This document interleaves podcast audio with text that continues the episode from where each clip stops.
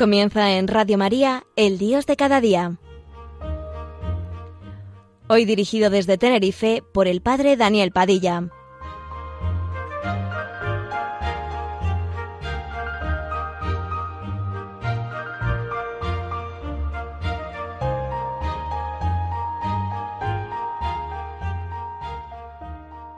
Buenos días amigos, con ustedes el programa en la radio de la Virgen, El Dios de cada día. Hoy lo hacemos desde Tenerife. Y me gustaría continuar con el tema de, del pasado programa que hablaba sobre la familia, el matrimonio. Y un componente esencial de la familia y el matrimonio es la sexualidad. La sexualidad en el matrimonio que no es sino la expresión de una ofrenda de amor. Nada más y nada menos. La sexualidad es un componente esencial del ser humano y mucho más al hablar del amor conyugal, que ya dijimos cuenta con ella como elemento diferenciador de otras maneras de amar. Pero hablar de sexualidad es referirse sin remedio a nuestro cuerpo. Depende mucho de la valoración de nuestro cuerpo, la que debemos a la sexualidad. Así que empecemos con una reflexión sobre el cuerpo humano. Para algunos es lo único que cuenta y lo único que somos. Para otros es un estorbo o un enemigo de nuestra alma. Incluso hay cristianos que opinan así algunas veces. Otros dijeron que es una cárcel donde ha sido castigada nuestra alma. En la adolescencia es siempre un motivo de preocupación y a veces de disgusto. ¿Qué puede pensar un cristiano sobre el cuerpo? Jesús es uno de nosotros. Los cristianos hacemos una gran fiesta por Navidad, es decir, el día que Jesús apareció en la tierra hecho carne como nosotros y tomó un cuerpo como el nuestro.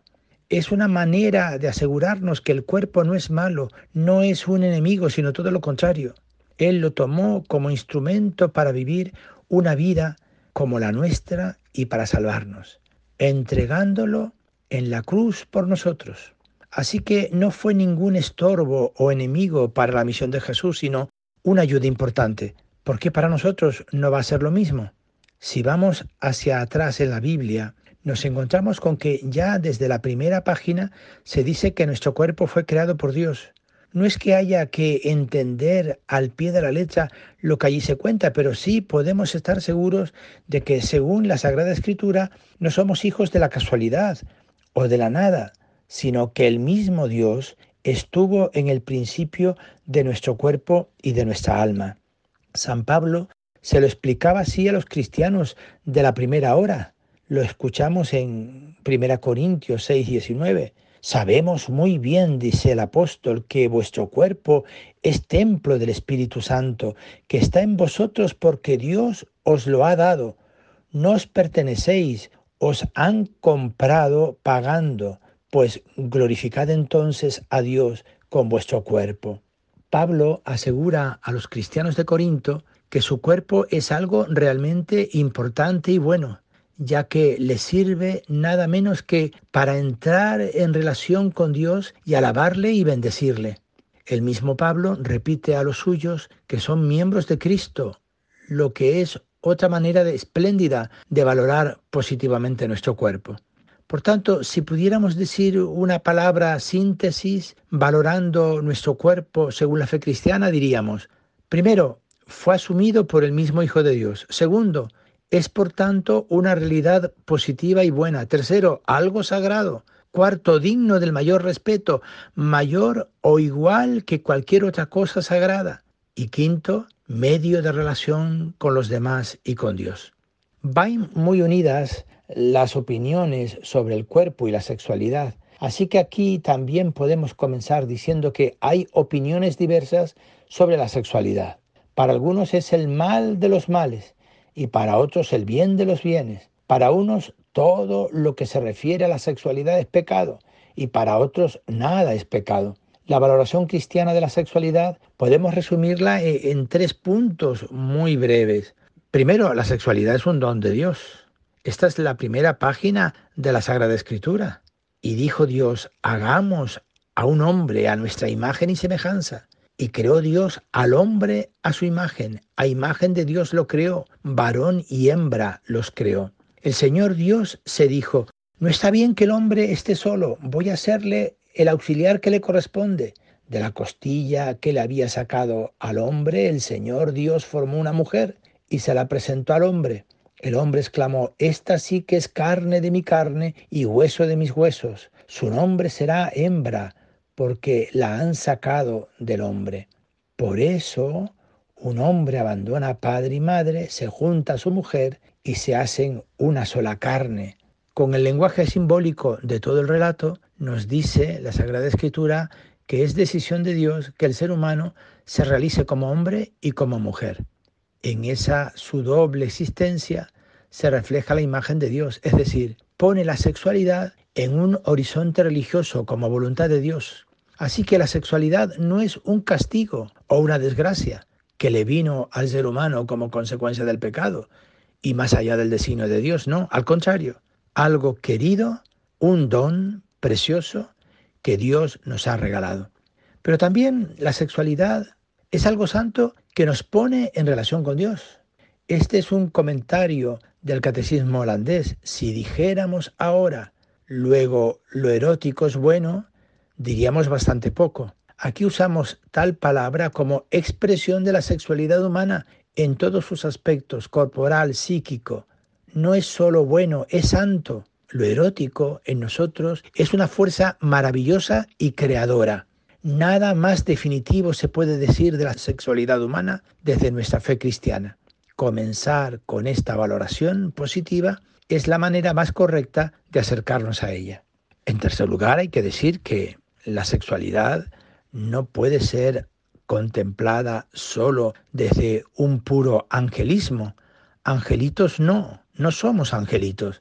Hay que recordar que los seres humanos no somos ángeles, pues es decir, que la sexualidad, como todo en nosotros, se ha visto también afectada por el pecado, herida por el pecado, diríamos mejor. Basta acudir mínimamente a la historia para saber hasta qué punto muchas veces se ha convertido en algo destructivo y conflictivo. Esa fuerza enorme y maravillosa de la sexualidad puede tornarse en destrucción y desastre personal y colectivo.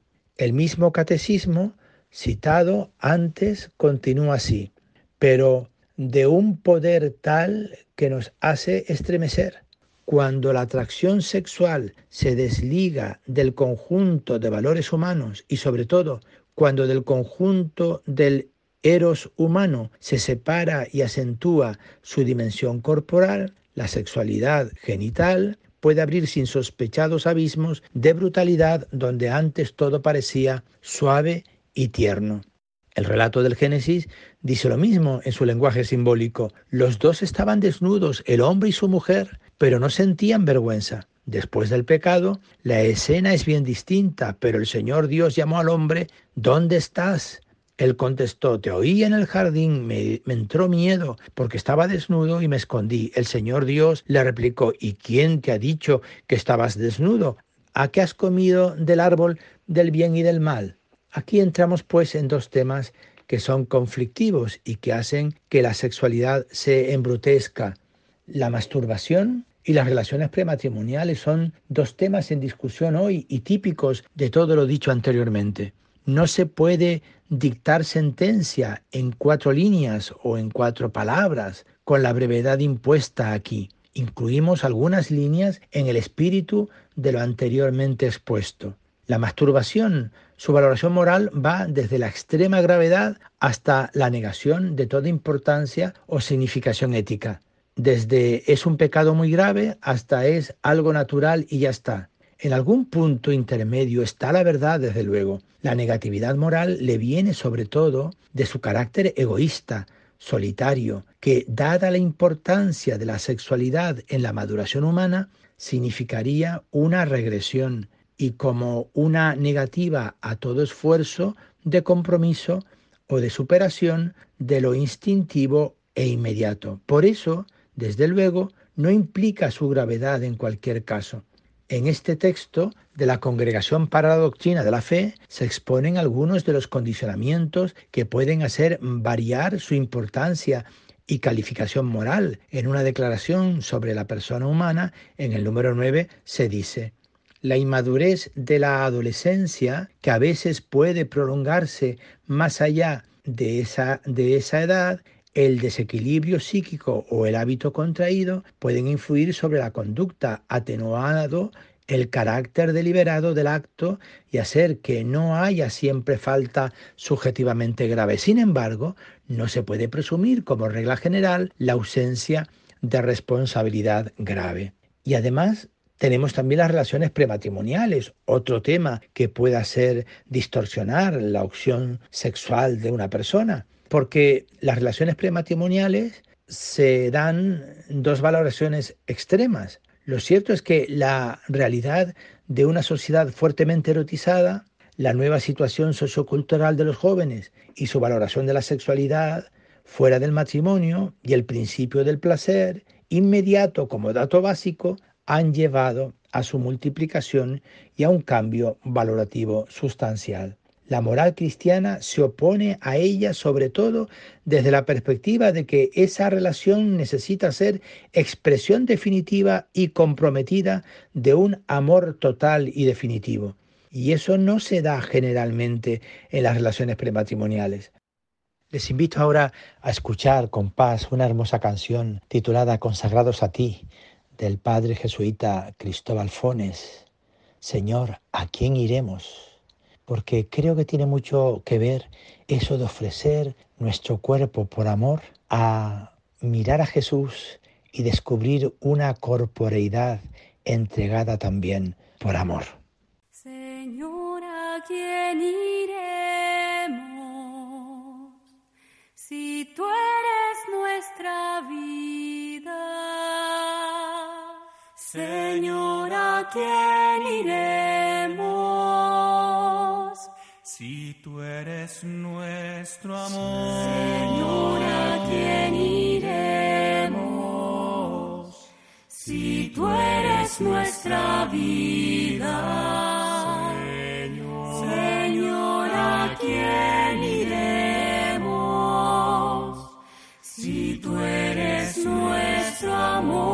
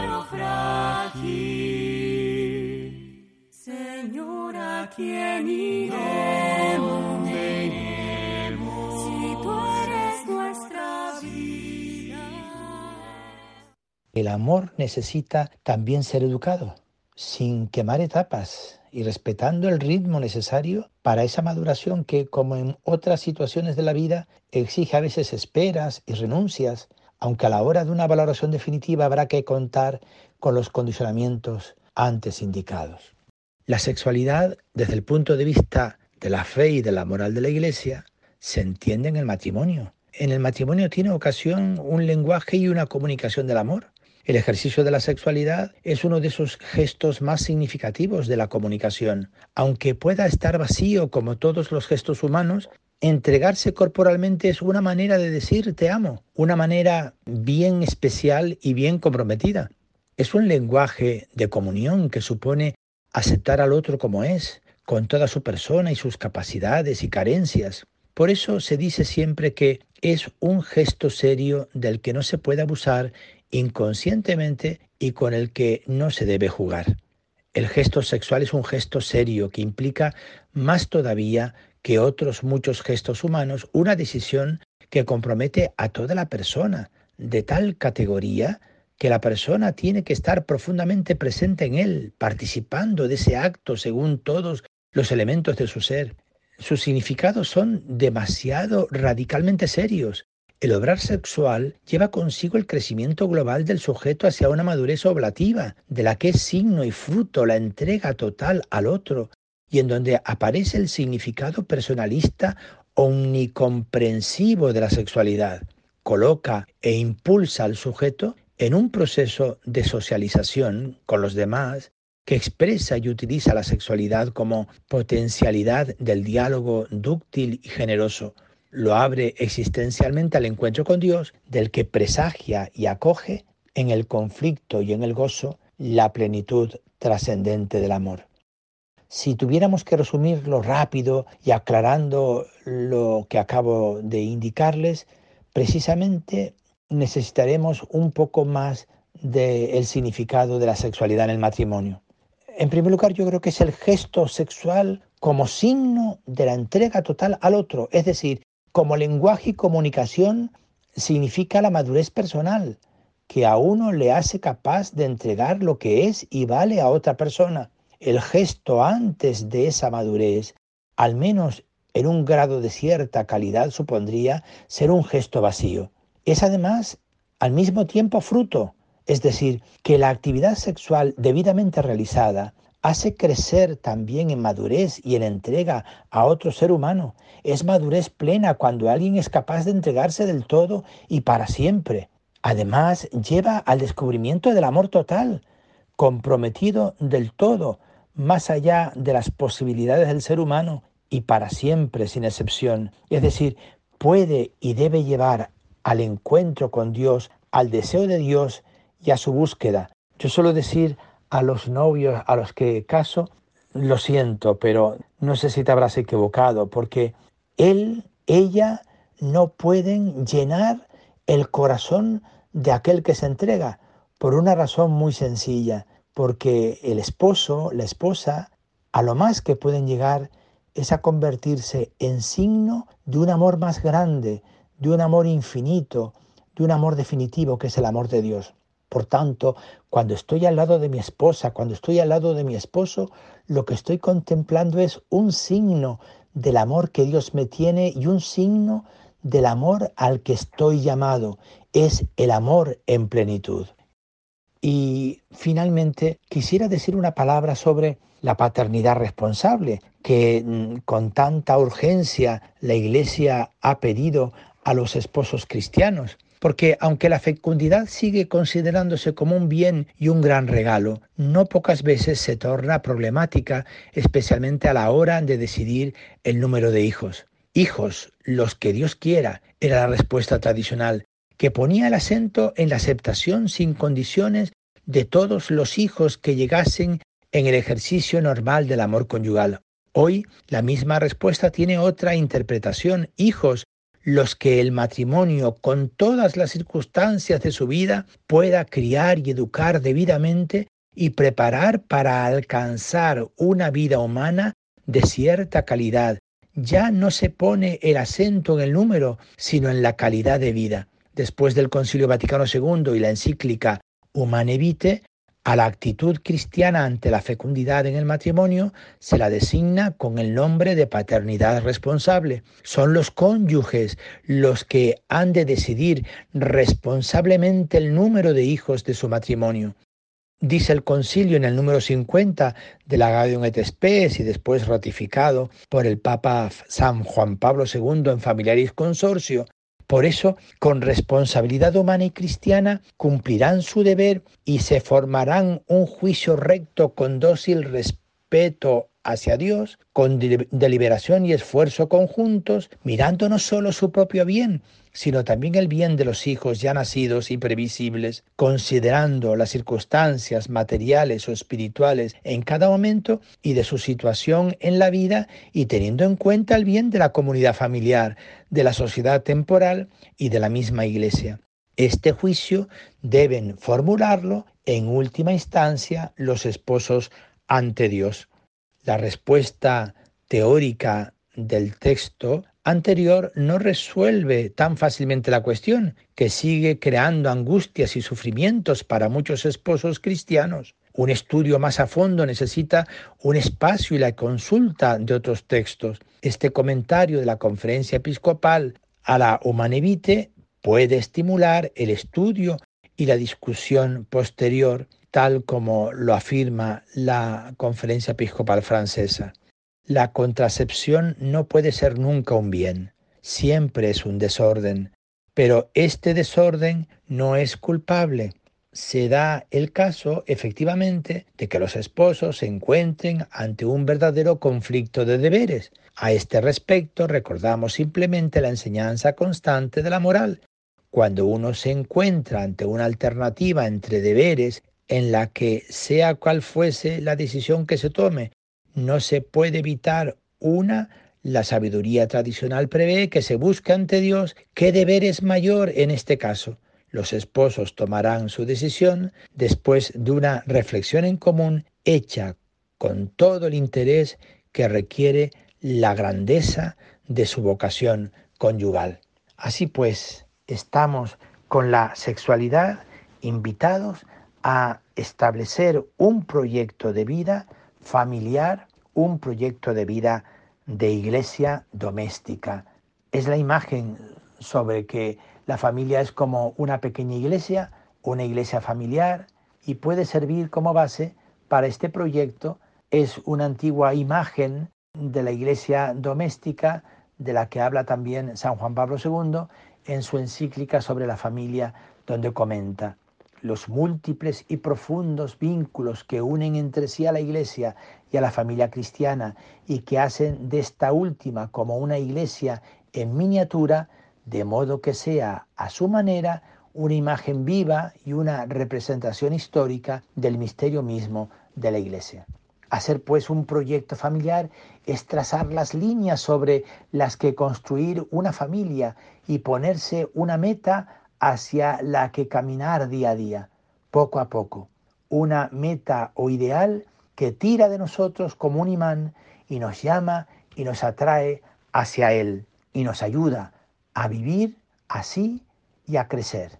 Este es, en esquema, un proyecto de familia cristiana en comunión un proyecto de familia cristiana en comunidad de amor, amor que perdona y olvida, amor que ayuda, amor que sana y cura heridas, amor gratuito, amor fecundo, que engendra y da vida como la iglesia lo hace en el bautismo, que es generoso en su fecundidad, aunque midiendo sus fuerzas y capacidades, una comunidad orante, esa relación cariñosa entre todos sus miembros se nutre y a su vez les lleva a buscar otra relación individual y familiar con Dios, donde se ora juntos, se da gracias y se alaba a Dios en grupo familiar. La comunicación y la comunión diarias incluyen también la comunicación y comunión en la fe. Se habla, se lee, se discute, se comenta sobre la fe religiosa del grupo familiar. En ella crece la fe mediante la oración común y finalmente una comunidad abierta y enviada, una familia evangelizadora, una familia hospitalaria, una familia acogedora, una familia no cerrada sobre sí, una familia testigo del Evangelio.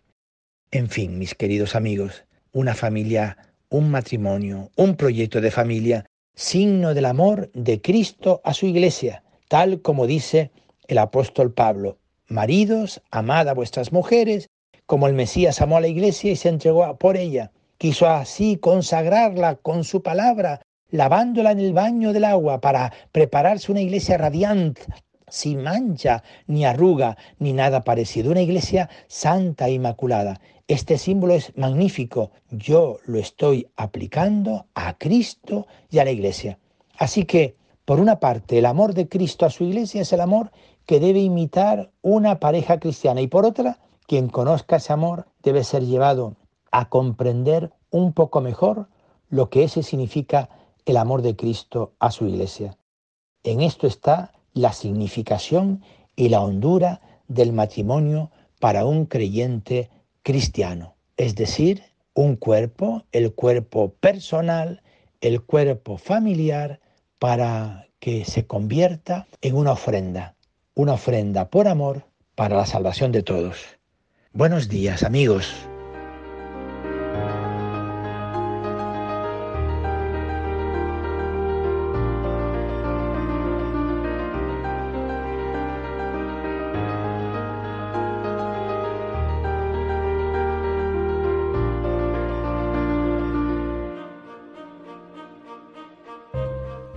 Finaliza así en Radio María, El Dios de cada día, hoy dirigido desde Tenerife por el Padre Daniel Padilla.